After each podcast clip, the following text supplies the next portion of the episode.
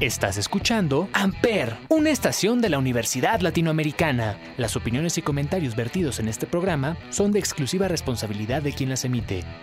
Amper Radio presenta. Sean todos bienvenidos a este cuarto episodio de Analista de Sofá. El Super Bowl es historia, una leyenda se alza sobre la otra. Tigres, después de haber hecho historia, culmina su participación en el Mundial de Clubes y la Champions League está a menos de una semana. No te despegues que ya comienza Analista de Sofá.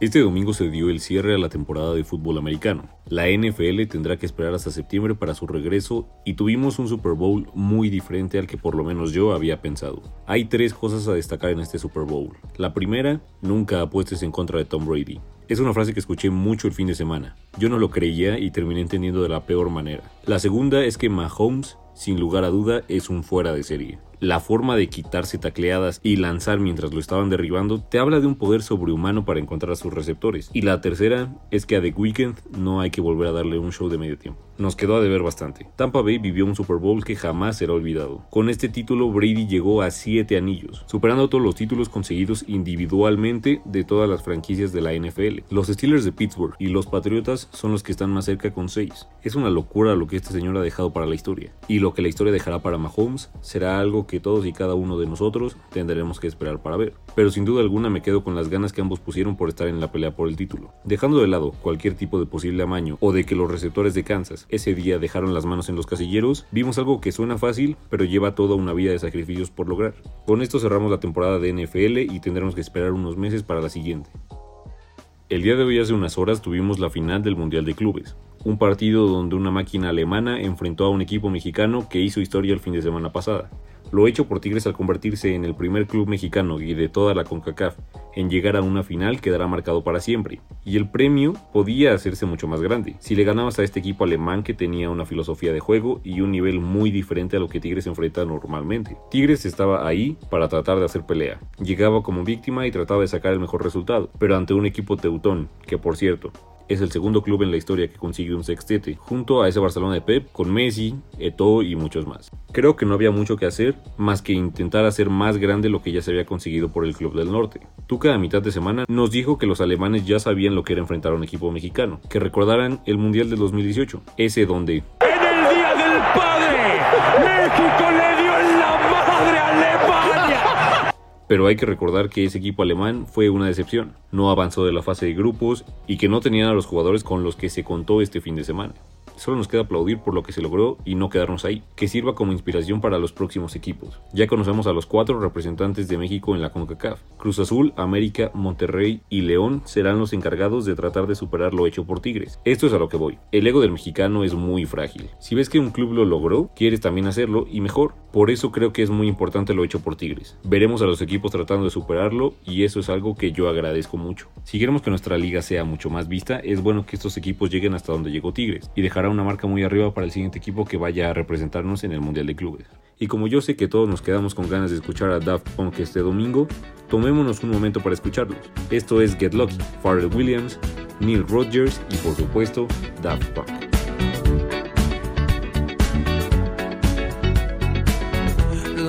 legend phoenix. beginnings. What keeps the planet spinning? Uh, the force from the beginning.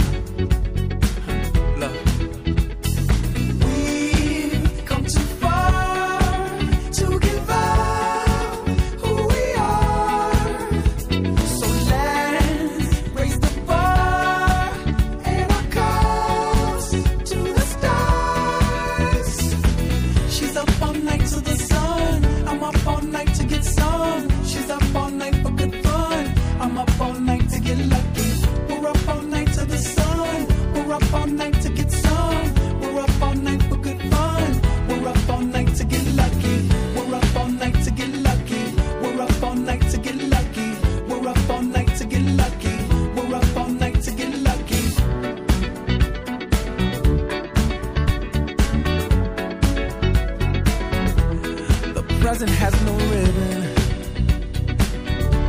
Your gift keeps on giving. What is this I'm feeling? If you wanna leave, I'm with it.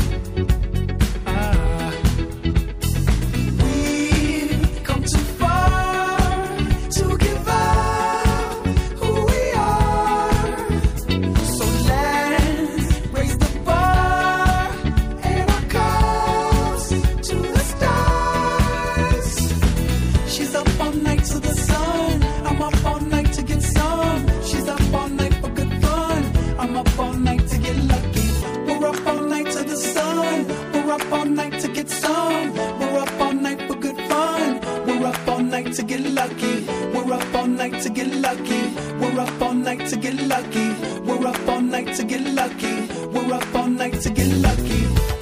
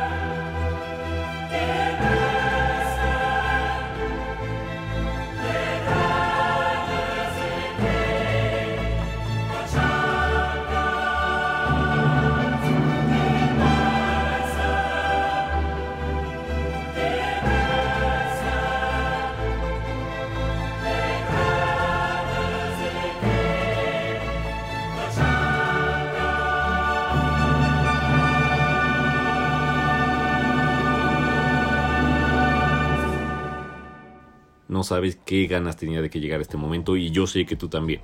De escuchar este himno y de decirte que la Champions League está a menos de una semana. El próximo programa ya tendremos resultados de los primeros cuatro partidos de los octavos de final de ida, que por supuesto aquí repasaremos. Por el momento analicemos un poco los partidos que tenemos para saber cómo llegan los equipos. El partido que veas, el que sea, no te va a decepcionar. Te recuerdo que son a la misma hora todos y ya tú decides cuál te llama más o lo que yo hago es irle cambiando cada cierto tiempo. 5 minutos este y 5 minutos el que sigue. O te pones dos pantallas, porque también se vale. Esto es una vez al año y hay que disfrutarlo. El día martes tenemos dos. El primero enfrenta al Barcelona de Messi contra un París que no contará con Di María y que no sabe si estará Neymar o no. El brasileño tuvo una molestia justo en el partido de ayer y salió de cambio dejando la duda de si podrá llegar o no. Lo que yo pienso es que no quisieron arriesgarlo porque saben lo que viene la siguiente semana. Y si no puede estar, lamentablemente el equipo solo tendrá a un joven delantero francés, campeón del mundo, futuro balón de oro y goleador en todas las temporadas. La delantera del París es una locura. Si no está Neymar, tienes Mbappé, en la banca tienes a Icardi, Di María, el partido que va a enfrentar al Barcelona es demasiado complicado. Súmale a esto que el equipo entre lesiones no está en el mejor momento. Tercero de la tabla en la lucha por el título de España. Perdiendo 2 a 0 en la ida de la semifinal de la Copa del Rey y ahora un partido donde recibes al subcampeón de la temporada anterior de la Champions. Se le vienen pruebas muy complicadas al club culé. ¿Por qué quiere apostar? ¿Por la Champions? ¿Por no despegarse mucho en la liga? ¿O remontar en la Copa? Se me hace muy interesante saber la mentalidad del equipo y la de Messi. A Messi lo cuento aparte porque sabemos que si sale inspirado o si sale en un momento futbolístico muy bueno él solo te puede hacer la diferencia. Es como Cristiano Ronaldo. Son jugadores de otra liga. Y veremos si Messi se acuerda de ese joven argentino que ha ganado todo lo que se ha propuesto. El segundo partido es el de Liverpool frente al Leipzig de Alemania, donde no se podrá llevar a cabo el partido por todo lo que está pasando en el tema pandemia. Hace unas semanas salió una noticia donde decía que el equipo inglés no podía viajar a Alemania y se cambió la sede a Budapest, en Hungría. Leipzig terminó segundo de su grupo con los mismos puntos que el París, pero con menos goles, mientras que Liverpool terminó primero del suyo. En la pelea por la Premier League están en cuarta posición a 10 puntos de líder, por lo que ya se ve muy complicado ganarla. Así que lo más seguro es que Klopp apueste todo para ganar la orejona y salvar la temporada. Continuamos el miércoles. Otros dos partidos que tenemos a un Sevilla frente al Borussia Dortmund. Hace un momento te hablaba de que el Barcelona había perdido 2 a 0 la ida de la semifinal de la Copa del Rey. Bueno, pues justamente fue el Sevilla quien le ganó este partido. Y es Sevilla el que está en cuarta posición de la liga a un punto del Barcelona. Pasa lo mismo. No puede dejar de pelear ningún torneo y va a ser muy interesante ver cómo van a dividir a los jugadores, qué alineaciones utilizará y qué hará para recuperar a los jugadores que tuvieron actividad tres días antes. Por el otro lado tenemos a un Borussia quien terminó primero de su grupo en Champions, pero que en la Bundesliga está en sexto lugar. Está empatado a puntos con el otro Borussia. Y por si fuera poco, esta semana se empezó a rumorar que Haaland está muy cerca de salir para mudarse a Madrid. Así que tendrán que aprovechar a este joven con mucho futuro ahora que lo tienen en sus filas. Y para cerrar esta semana de Champions, tenemos a el equipo del Tecatito Corona. El Porto enfrenta una prueba muy complicada recibiendo a una Juventus de Mr. Champions. Cristiano Ronaldo quiere seguir haciendo historia. Hace dos días clasificó al equipo de Turín a su séptima final en ocho años de la Copa de Italia y no quiere quedar ahí. Quiere pelear todo lo posible y seguir haciendo el nombre de la leyenda más grande. Veremos para qué le alcanza, pero este equipo viene fuerte y está para pelear sus tres títulos más cercanos, Liga, Copa y Champions. Estoy muy emocionado por ver ya estos partidos. No sé si vayan a estar a la altura de los partidazos que hay en México, como lo fue el de la semana pasada. Pumas contra Atlas a mediodía. Ni un gol, dos tiros a puerta y puedo apostar que los últimos 10 minutos todos ya estaban caminando. Y de la Europa League también empiezan los 16 avos. Los únicos que puedo destacar es un Manchester United frente a la Real Sociedad y un Arsenal contra el Benfica. Por el momento creo que serían los más llamativos. Lo bueno es que esto ya va empezando y poco a poco nos vamos llenando de más y más deporte. Hay que empezar a hacer nuestras maletas porque ya estamos a nada de los Juegos Olímpicos y este proyecto solo crece y crece. Yo me despido y antes de dejarte con la canción, decirte que Amper ya cuenta con una playlist de todas las canciones que se ponen en este y en los otros programas. Sale todos los viernes y vale la pena escucharla. Toda la información está en las redes sociales de Amper. Ahora sí me despido. Yo soy Gerson y estás escuchando Analista de Sofá a través de Amper. Los dejo con Live the Light, You Me at Six. Nos vemos la siguiente semana. Well, somebody told me that I would be a dreamer for life. Somebody told me I would never reach the other side. Well, you seem news,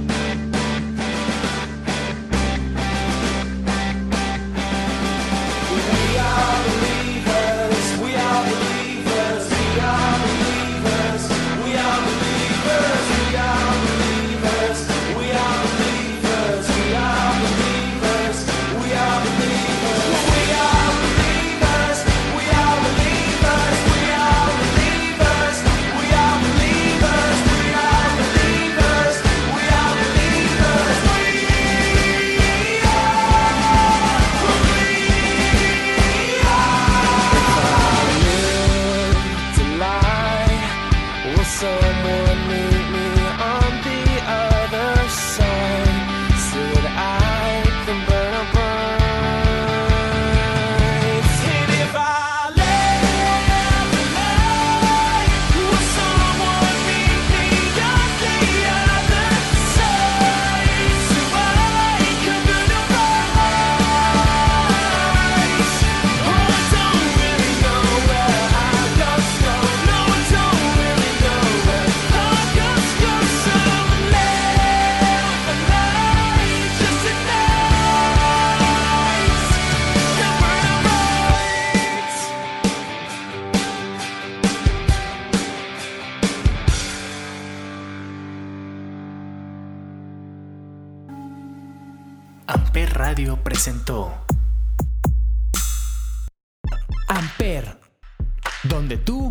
Haces la radio.